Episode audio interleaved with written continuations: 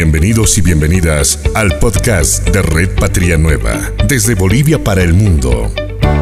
Esta es una entrevista de nuestra revista Con Aire Fresco.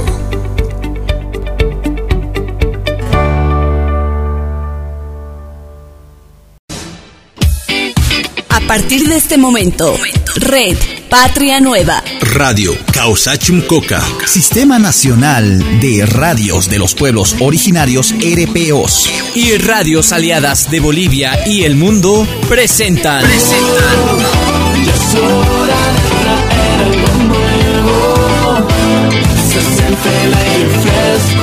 La revista Con Aire Fresco. Con aire fresco.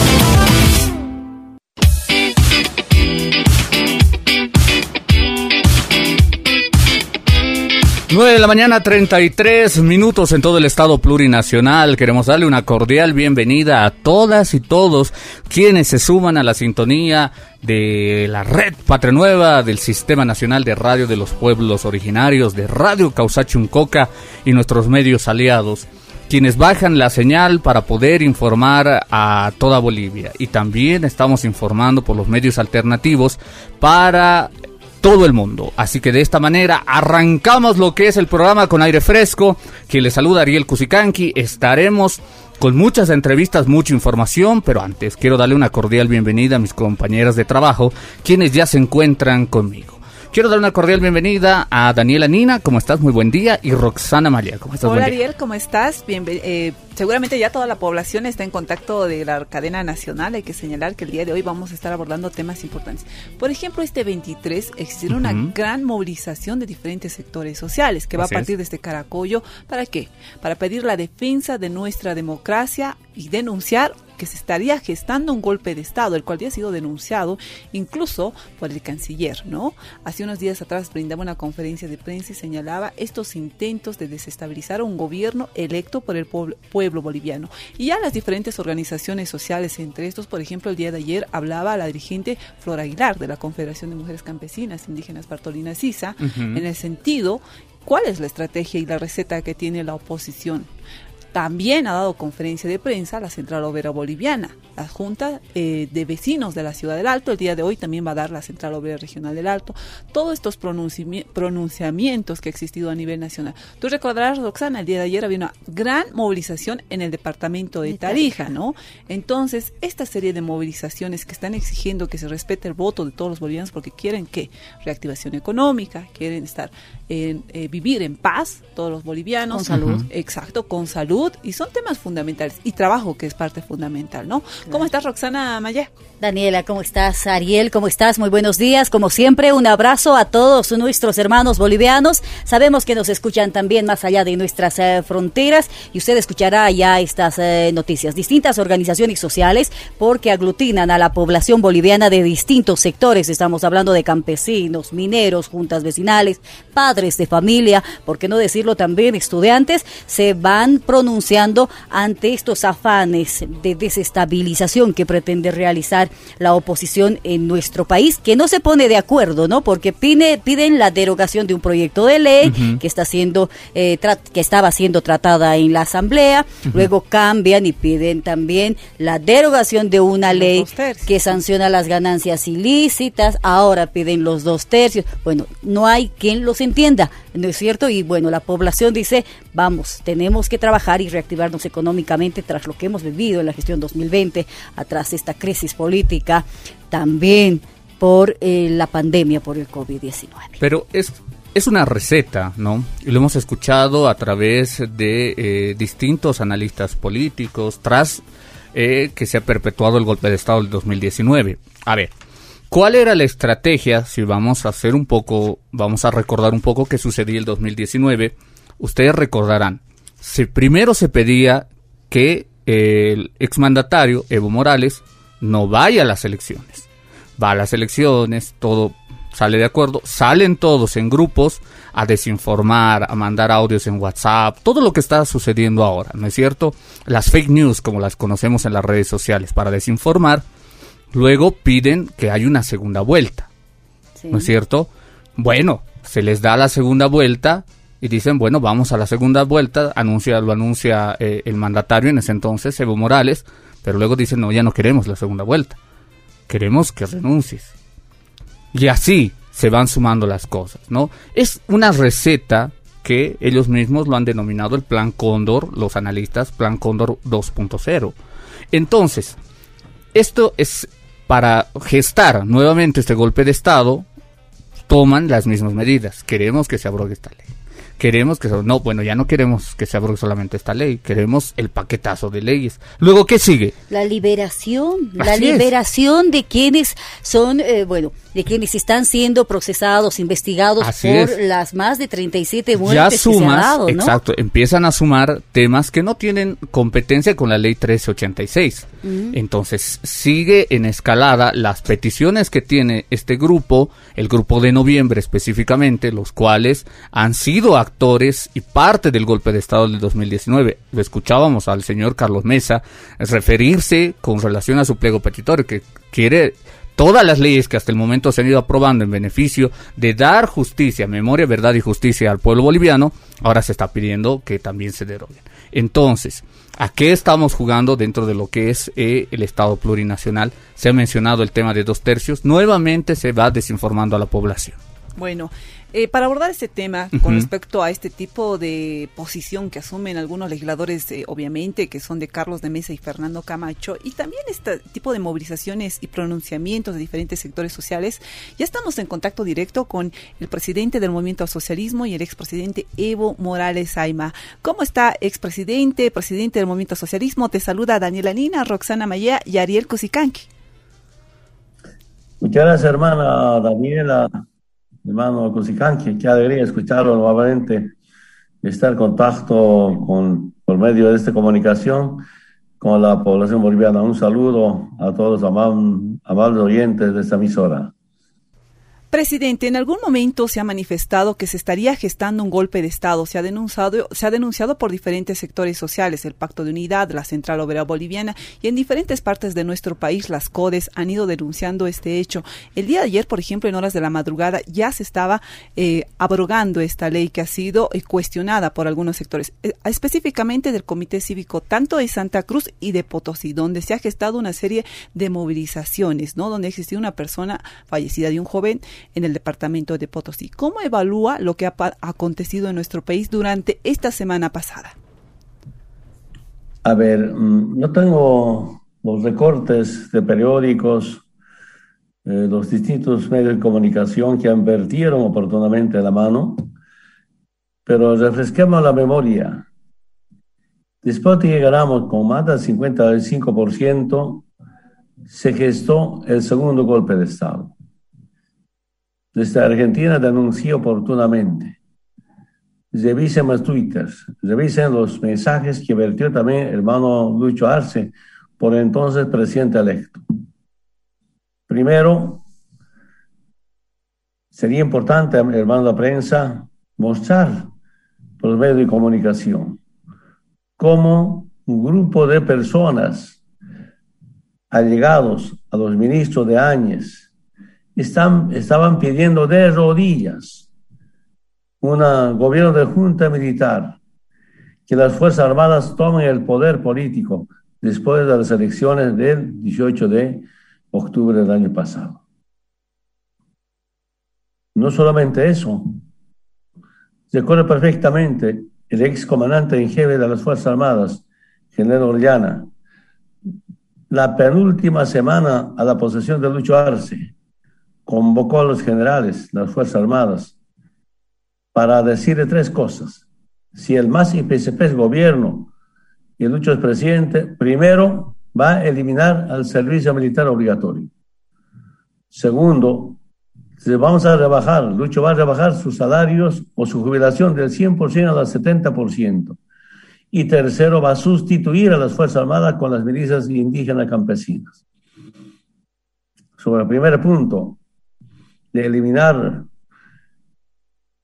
Fuerzas Armadas mediante servicio militar obligatorio. Nunca que yo sepa debatimos en Congreso del MAS y PCP, tampoco los congresos campesinos. He participado permanentemente. Era una forma de cómo cohesionar a las Fuerzas Armadas. Segundo, sobre la rebaja de su jubilación tampoco. Tercero, tampoco. Sin embargo, esta reunión de generales, que el plan era evidentemente cómo cohesionarlos para que una junta militar pueda hacerse cargo de la presidencia y evitar que Lucho David sea presidente y vicepresidente. Fracasó. La última semana era Todos Santos. Lunes era feriado. Martes ha convocado a coronales que estaban en carrera para ascender a general. Al margen de los tres amenazas, yo diría que planteó, ¿qué dijo? Si Lucho es presidente, no va a respetar la institucionalidad y la antigüedad. Igual un coronel se reveló. Decía, yo soy masista y el MAS ha hecho esto, esto por las Fuerzas Armadas, solamente para recordarlos. Cuando llegamos al gobierno 2006, el Estado, mediante las Fuerzas Armadas, solo tenía un helicóptero. Y gracias a nuestra gestión dejamos con 25 helicópteros de las Fuerzas Armadas, por tanto, a Bolivia. Duele mucho que algunos militares usaron algunos helicópteros para meter bala, como en Sacaba, Guayani. Y me informaban los mismos militares. Y también quiero informarle, ese jueves sería a ver 8, 8, 7, 5, jueves 5 de sería. Estaba preparado que el grupo especial de Salandita trasladarse a La Paz con apoyo de F-10, otro grupo especializado de las Fuerzas Armadas. Yo me pregunto, ¿para qué? Estoy hablando de la última semana para la posesión del Lucho presidente. Sin embargo, los hermanos militares, hay militares comprometidos con la patria, estoy convencido. Porque yo tengo contacto con varios comandantes, subcomandantes de las unidades militares, que los conozco, son patriotas. Tenían una responsabilidad de coordinar, justamente para que la Áñez deje el gobierno y deje al Lucho presidente. Y tenía información de primera. Y ese jueves suspendieron el viaje a La Paz. Y nos decían, estaba en estado de alerta todavía. El viernes se preguntaba qué está pasando en Salandita, el Chaco Tarijeño. Seguía en estado de alerta. Sábado me dicen, ya estamos de Franco. Cuando me dijeron, ya están de Franco, dije, mañana se va a posesionar Lucho. ¿Qué estimo? ¿Para qué tiene que trasladarse ese grupo de militares de Salandita a La Paz por instrucción del comandante en jefe, apoyado por el F-10, otro grupo especial especializado? Me imagino, esa es mi estimación, no tengo pruebas, era para cerrar, tomar la asamblea para detener a Lucho Presidente. Hicieron fracasar. Fracasaron. Pero lo que les dije, compañeros, por favor revisen para orientar a la población. Estaban rodillas en la iglesia pidiendo junta militar. Eran sobre todo familiares del ex ministro de Defensa en Santa Cruz pidiendo mm, que los militares tomen el poder. Está en los periódicos. Y gracias, la unidad del pueblo, pero también gracias a algunos militares fracasó ese, ese segundo golpe de Estado después de que hemos ganado las elecciones. Recordemos también a ver, ya en febrero Camacho ¿qué dijo, Lucho, cuidado con que te vaya como con Evo. No estoy en los periódicos o recortes de periódicos en la mano, están los periódicos, la razón está en página 7, revisen en este momento. Y Sergio Díaz, como tercer golpe, va preparando ya, después de la toma del Lucho David, presidente, vicepresidente. Eh, la semana pasada, meses pasados, ¿qué dijo Calvo? Ya tengo la receta para tumbar un dictador. Lucho no está ni siquiera acabando un año de presidente ya es dictador. A mí me trataban dictador, dictador. ¿Qué dijo Virginio Lema, candidato a presidente por el del 2019? Lucho que renuncie, David asuma la presidencia. ¿Nos quieren dividir? ¿Nos quieren enfrentar? ¿O algo estaba insinuando? a ver, siguen recordando lo que está en los periódicos, en los distintos medios de comunicación. Em, las últimas semanas, ¿qué dijeron? posiblemente este sea el último round con, con el gobierno. Ah, el asesor del Comité Cívico de Santa Cruz hace unos dos, tres semanas que dijo, alisten avión para México. Podemos avisar, seguir comentando. Entonces estamos hablando, pues, compañeras, compañeros, que hay en curso un golpe de Estado. Estoy demostrando. La próxima que me emiten, anticipeme que tenemos que hablar, yo voy a tener todos los documentos correspondientes para demostrarlos y demostrar mediante ustedes a la población. ¿Qué es el tema, el tema del DS-86? Es un pretexto. Y ahora, ayer, anteayer, en la mañana, después de que el compañero anunció la aprobación, dice el federalismo. Si quieren posicionar yo quiero decir de manera muy textual, 2006, 2007, 2008 pedían autonomía, autonomía, pero debajo de autonomía estaban gritando independencia. Garantizamos la autonomía mediante la Constitución, pero el plan era independencia, que es separatismo. Espero que detrás o debajo de federalismo no esté separatismo. Si hay que debatir autonomía, debatamos. Que el pueblo decida mediante una asamblea constituyente o mediante un referéndum. Derecho a debatir. Pero conocemos, yo conocí todo un año un país federal como Argentina. No me convence. Respetamos sus políticas. Brasil, en Brasil sobre todo, sobre pretexto de federalismo, unos más ricos, más ricos, otros más pobres. Revise la historia de Brasil. Y revisamos todo, debatamos profundamente. Que el pueblo decida, las razones manden. Pero creo que es otro pretexto para querer convulsionar. Grupos apoyaron, veremos eso. ¿No? Entonces, aquí el tema de fondo, ¿qué es? Primero, ese grupo ese grupo de conservadores de la derecha, de oligarquías, no quiere que la gente pobre levante su economía. No quiere que nuevamente Bolivia sea primero en, crecimiento económico en Sudamérica. Da con los datos, mira, podemos ser primero en crecimiento económico, pero este bloqueo, paro, ¿cómo está afectando? Solamente un dato, compañeras y compañeros. En 2019 estaba programado el crecimiento más del 4%.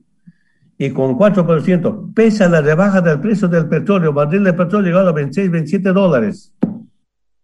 Bolivia iba a ser primero en crecimiento económico 2019.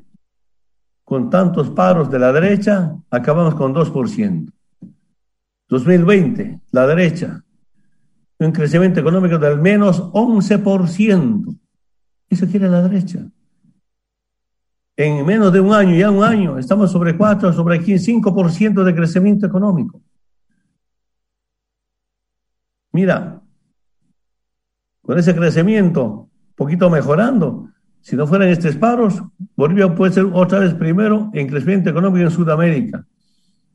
Esto no quiere la derecha, no quiere la familia pequeña levanta. He escuchado muy atentamente alguna conferencia de prensa de Santa Cruz de los transportistas. Dijeron, déjenos trabajar, vamos a salir a trabajar o tomamos el comité cívico. Son enemigos de la economía popular, la economía familiar, la economía del día a día. Quieren con engaño, con mentiras, hacer parar a los gremiales, con los comerciantes, pero los supermercados siguen abiertos. Yo saludo, excelente posesión de compañero Yapacaní. Si no nos deja trabajar, dan término, Vamos a tomar las industrias. A ver, ahí van a perder. Las industrias no paran, siguen trabajando. Pero sí, perjudican la economía. Pequeña economía, esa gente que vive del comercio, vendiendo refrescos, comidas. Ese compañero que vive trabajando en su trufe, en su taxi. Entonces creo, está totalmente demostrado que quieren que son enemigos de Bolivia, por eso ya se conocen como antipatrias, como, como vendepatrias. El pueblo sabe muy bien y reacciona. Y felizmente ahora una buena reacción por aquí, por allá. Si bien el paro está concentrado en algunas ciudades, unos dos o tres ciudades, pero no está en toda Bolivia. Y quieren expandirse a toda Bolivia. Y no van a poder. porque en altiplano algunos sectores bien, bien convencidos de nuestra revolución democrática y cultural. Eh, hermano Evo, Roxana Mallea le saluda, un gran abrazo. Eh, en la Asamblea Legislativa están eh, pidiendo la restitución de los dos tercios. Eh, una de las consultas por parte de la oposición que siempre maneja el Estado republicano, al parecer no aceptan un Estado plurinacional. ¿Qué significaría para nuestro país, para los pueblos indígenas, el federalismo también que ellos están pidiendo? Solamente pongo un ejemplo Brasil. Con federalismo, los ricos más ricos Poquito conozco Brasil. Los grandes millonarios no andan por autos ni andan blindados, sino se trasladan de edificio en edificio en helicópteros bien ametrallados y además escoltados por otros helicópteros. Esos matrimonios. ¿Y qué piensan? Lo que piensan es que ellos prefieren a la gente humilde, más pobre, más humilde. ¿Y qué dicen? Cuanto más pobre, más humilde, es sencillo dominarlos. Es la política del, que yo sepa del federalismo. Estoy hablando de América Latina. Segundo, está en la Constitución. En la Constitución está definido para qué sirven dos tercios y para qué simple mayoría. O para qué dos tercios uh, con los presentes en la Asamblea. Eso no está en debate que se respeta la Constitución. Se piensa que están, que están, que no están respetando la Constitución, que hagan una demanda de inconstitucionalidad de algunas normas y el Tribunal, Tribunal Constitucional defina, punto. No necesitas ir a cortar calles, perjudicar a la población. Para eso hay un Tribunal Constitucional que interpreta la Constitución. Estamos conversando con el presidente de las seis federaciones y movimiento al socialismo, Evo Morales Aima, y expresidente de nuestro Estado plurinacional con relación a estos intentos de golpe de Estado que se están gestando en nuestro país. Eh, hermano Evo, Ariel Cusicanqui le saluda. Es un, es un placer poder conversar con usted. Sin duda alguna, si hacemos una recopilación de toda la desinformación que se ha ido generando, como por ejemplo cuando eh, el señor Carlos Mesa se oponía rotundamente a la ley de hidrocarburos y lo decía el momento que renunciaba y decía que esa ley sería inviable, sería prácticamente imposible. Pasa otro episodio similar de mucha desinformación en el 2007 cuando se proyecta la media luna y así sucesivamente se van proyectando mucha desinformación confundiendo a la población. El 2019 ocurre lo mismo, se habla de que se quitaron los dos tercios, se habla de, de que eh, se estaría queriendo perpetuar en el poder eh, Evo Morales, se habla de un montón de cosas. No se respeta lo que se dice la institucionalidad por parte del, del Tribunal Constitucional Plurinacional que avala la, la reelección. Y por supuesto, dentro de todo este conglomerado de desinformación que existe y que ahora está sucediendo lo mismo, es parte de este plan Cóndor 2.0 que usted también lo ha denunciado, hermano Evo, y ahora que eh, cómo deberían asumirlo los movimientos sociales, los pueblos indígenas campesinos originarios, ante y cómo deberían reaccionar ante esta desinformación que nuevamente corre y no solamente a través de estos actores políticos que han sido parte también del golpe de Estado del 2019, sino que también se está proyectando a través de los medios hegemónicos de comunicación. Mm, no me gusta el término medios hegemónicos de comunicación. ¿Qué somos entonces como Patria Nueva, como Canal 7? No, no me convence. Lamentablemente los medios de la derecha, los medios sometidos al imperio, son peor que la bomba atómica. Algunos de esos medios. Que cada noche, cada día, cada mes está destrozando la mente de las nuevas generaciones con mentiras, con intrigas, con especulaciones. Los medios a nivel mundial son los que inventan guerras, llevan, nos llevan a guerras para que la industria militar norteamericana tenga negocio. Solamente un ejemplo para refrescar la memoria la supuesta guerra entre paraguayos y bolivianos, la guerra de Chaco, eran la guerra de una transnacional petrolera de Estados Unidos con otra transnacional petrolera de Inglaterra. Estados Unidos nos vendía armas a los bolivianos, pero también armas a los paraguayos. Negocio. Estados Unidos, porque la venta de combustible estaba a cargo de los Estados Unidos por, con por su empresa privada. Nos vendía a nosotros, también vendía a los paraguayos para la guerra. Solo un ejemplo. Entonces, ¿qué siento? Que los medios de comunicación deben ser un medio de comunicación más efectiva, más afectiva, hasta emotiva.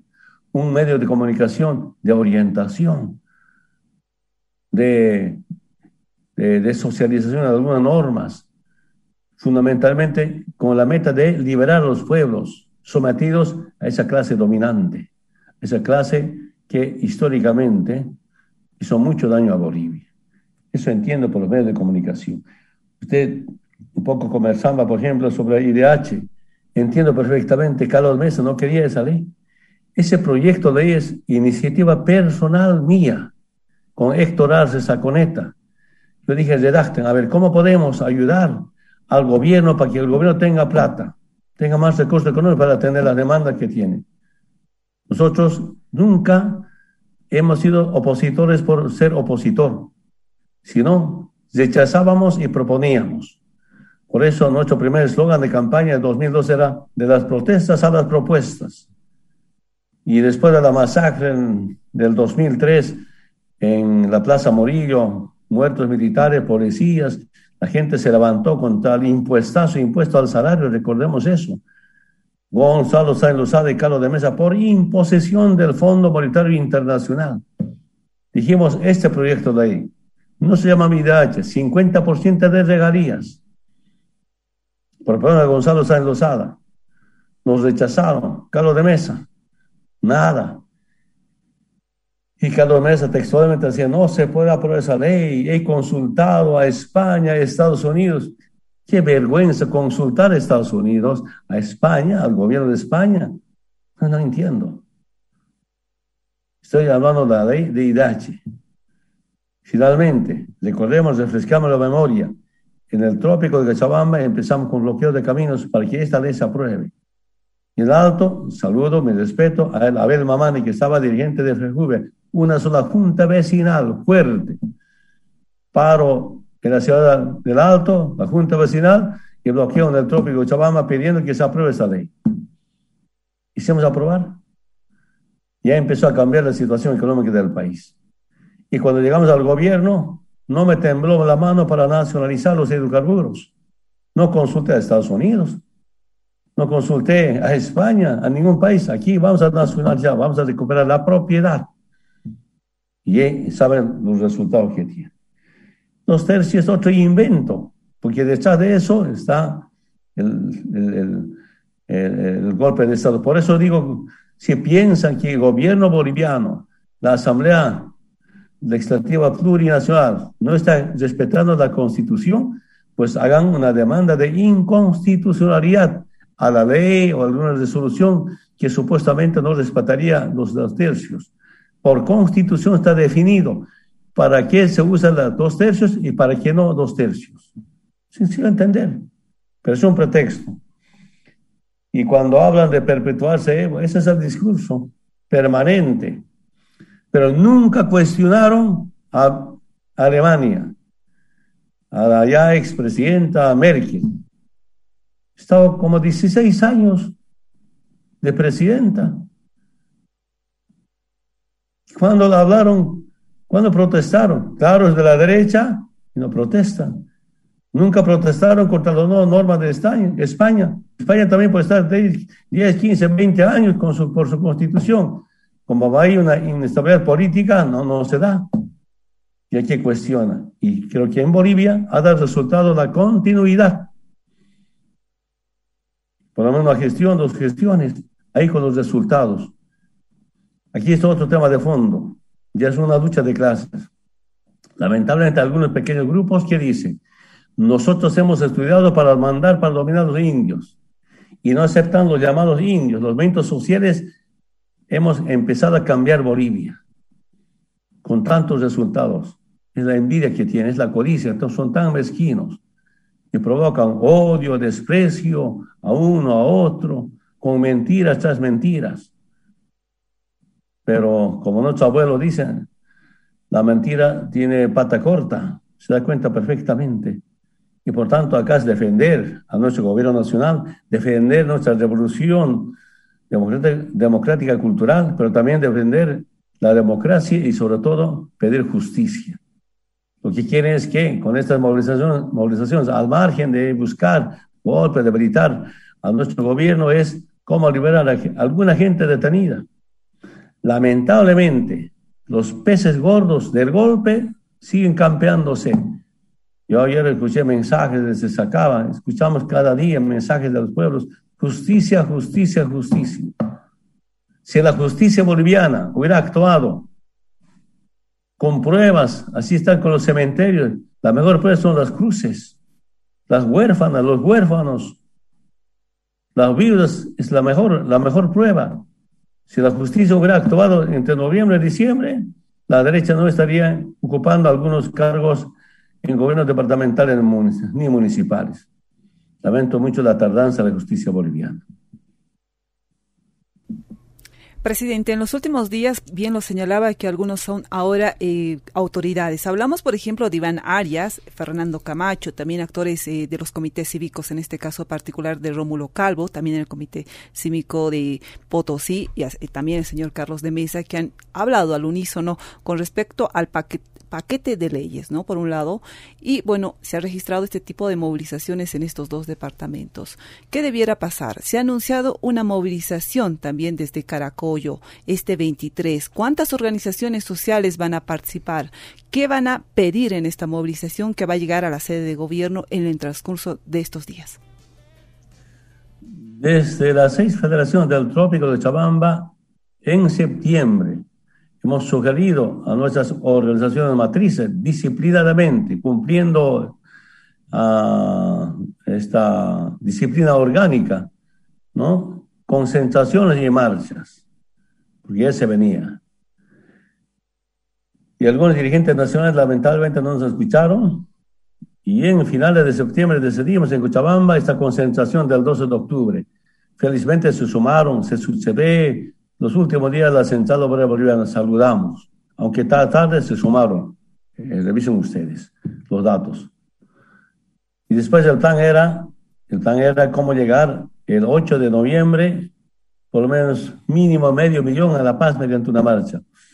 Bueno, algunos dirigentes no, no quisieron, pero ahora, después de la concentración del día 11 de noviembre, acá en el nos hemos reunido varios compañeros dirigentes, estaba FENCOMIN, estaba Transporte Federado, Transporte Libre, estaba Federación de Mineros, estaba Juntas Vecinales, a ver, estaban los petroleros, según nombre los petroleros de Bolivia, estaba también compañeros a, a FEJUVE, juntas gremiales, bueno, algunas regionales, algunas codes de, los, eh, de algunos departamentos. Evaluamos y dijimos, no, no podemos porque en Trópico de Chabamba nos exige, ¿qué estamos haciendo? Aquí vamos a respetar nuestros 97%. Acá ganamos mucho presente, 97%. Y las bases tienen todo el derecho de exigirnos que hay que hacer algo. Y a veces no somos escuchados de algunos dirigentes, no todos, algunos dirigentes. Y además de eso, bueno, en esa tarea ya decidimos en la marcha proponer y saludo también estaba CIDOP, estaba Bartolinas, estaba Intercultural con tercer hombre, estaba la única con el segundo hombre esta reunión después de la concentración del 11 de noviembre en Sinaloa. Y mm, bueno, esta mañana me informaron que ayer ampliado nacional de CSUCB aprobaron la marcha de Caracol de la Paz el día 23 para llegar al 29. Eh, estaba con, me llamaron de Pando, de Ben, estaba en delegaciones eh, hace dos, tres días estaba en reunión con unos 80 dirigentes de Santa Cruz preparando la marcha correspondiente. A ver, ah, en Oruro tengo información que algunos sectores sociales ya hicieron, hicieron su, su, decidieron ya marchar. En algunos, a ellos especialmente, habían decidido, vamos a marchar por contribución para hacernos respetar con la derecha y pidiendo justicia y que se respete nuestro voto, ¿no? Al margen de pedir justicia, justicia, respeto nuestro voto, los 55%. Además de eso, pues defender, repito nuevamente, marcha es también defender a nuestro presidente, vicepresidente, al gobierno nacional y defender nuestra revolución democrática cultural. Eh, yo sepa, casi todos van sumándose, ¿no? Esperamos que sea una marcha histórica nuevamente, como siempre hicimos, mucha historia, los movimientos sociales. Solo me he pedido, compañeras, compañeros, y algunos dirigentes no puede haber celos ni mezquindades. Acá somos un solo pueblo. Porque las marchas por la democracia, ¿qué moral tienen los golpistas para hablar por la democracia? Por favor. ¿Qué moral tiene para hablar de libertad cuando históricamente nos han sometido a política del imperio norteamericano y hablan de la libertad? Menos tiene hablar de la dignidad. Hay esos grupos, la clase, la clase conservadora, usan ahora algunos pequeños movimientos sociales para defender sus intereses políticos, sus intereses económicos, cuando son culpables de la pobreza, de, la pobreza en Bolivia. Esa es nuestra profunda diferencia. Entonces, quiero decirles, hay llamados telefónicos, cómo nos vamos a sumar, vamos a marchar, pero el plan es demostrar, acá estamos, hacer respetar nuestro voto, hacer respetar nuestra revolución, nuestro gobierno nacional, pero fundamentalmente que los masacradores, los que emitieron decreto supremo para masacrar, ahí está, por nueve días sacaron decreto supremo, nueve, once días, pero espero no estar equivocado, hacerlo masacrar y después derogaron ese decreto. ¿En qué parte del mundo se sabe, se conoce, se hace? Sacar un decreto supremo para hacer matar y levantar el decreto supremo. No pues. Y tenemos tantas razones. Y es una marcha, una marcha. No tengo información. Eh, en algunas provincias de La Paz están reunidos, en Aroma, por ejemplo, hay reuniones permanentes de, de, de preparar las delegaciones. Y, yo soy afiliado de la CSUCB. Felizmente, la Confederación Sindical Única ayer, por unanimidad, ha decidido marcha del 23 al 29. Y el último día, como siempre, llegar masivamente. Nosotros vamos a estar unos mil compañeros para arrancar con la marcha. Ahí es una combinación entre el movimiento social, movimiento al socialismo, instrumento político por la soberanía de los pueblos, más los movimientos sociales, también del movimiento militante, dan unos mil compañeros, otros sectores. Va, a ser una excelente marcha, como siempre hicimos una marcha histórica en defensa de nuestra querida Bolivia. Hermano presidente, ¿cuál sería su mensaje para estos grupos minoritarios eh, de los eh, cuales a los cuales pretende utilizar la oposición precisamente para hacer movilizaciones o para alcanzar estos propósitos que tiene. Unidad, unidad, unidad. Unidad siempre será el triunfo del pueblo. Unidad de los movimientos sociales siempre será la derrota del imperio, del capitalismo del imperialismo. Cuando hablo del capitalismo, contra el capitalismo no está hablando, protestando ni cuestionando la propiedad privada. La propiedad privada por constitución está garantizada. Pero nosotros no solamente hablamos contra el capitalismo, sino hemos demostrado como anticapitalistas. ¿Y cómo? Nacionalizando nuestros recursos naturales. Ustedes como periodistas saben muy bien cómo era antes, que los recursos naturales eran de los extranjeros. Y los contratos, ¿qué decían? el titular adquiere el derecho de propiedad en boca de pozo.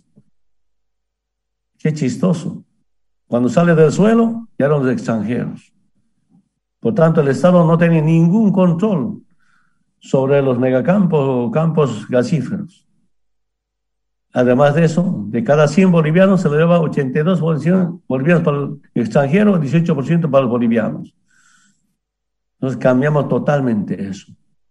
Y cuando cambiamos, como Bolivia ha sido modelo, modelo de país, en el exterior no solamente nos quieren, sino nos respetan, porque en corto tiempo demostramos cambiando la situación económica. No solamente implementamos la liberación social, cultural, política, ideológica, sino una liberación económica con las nacionalizaciones. Puedo hablar empresa por empresa, todos. Refresquemos otra vez la memoria, compañeras y compañeros. En junio del año pasado, el gobierno de facto emitió un decreto supremo 4272. Ustedes de Patria Nueva orienten, lean ese decreto supremo. En ese decreto supremo nuevamente se plantea privatizar los servicios básicos, salud educación, luz y telecomunicación. Para la derecha, para el imperio, para el capitalismo, los servicios básicos es un negocio privado. Para el pueblo es un derecho humano. Son nuestras profundas diferencias. ¿Y por qué nacionalizamos todo? Por la unidad. Por eso hace un momento decía, hermanos dirigentes, dejen de mezquindades, dejen de celos, de envidias, de codicias entre compañeros. Acá somos una gran familia, una gran familia para defender la patria. Defender nuestro proceso es defender al pueblo. Defender nuestra revolución es defender la liberación del pueblo boliviano. Eso se hace con unidad, campo-ciudad, profesores no profesionales, obreros campesinos, todas y todos. Esa es mi sugerencia, me he pedido a todos y a todos. esperando que. Recuérdense, la marcha va a ser otra vez una marcha histórica para consolidar a nuestro hermano Lucho presidente. Muchas gracias, pues hasta otra oportunidad. Gracias. Será esta una próxima oportunidad. Le mandamos un fuerte abrazo a la distancia, presidente. Muchas gracias, igualmente. Esta fue una entrevista de nuestra revista Con Aire Fresco. Gracias por seguir a la radio estatal del Estado Plurinacional de Bolivia, Red Patria Nueva.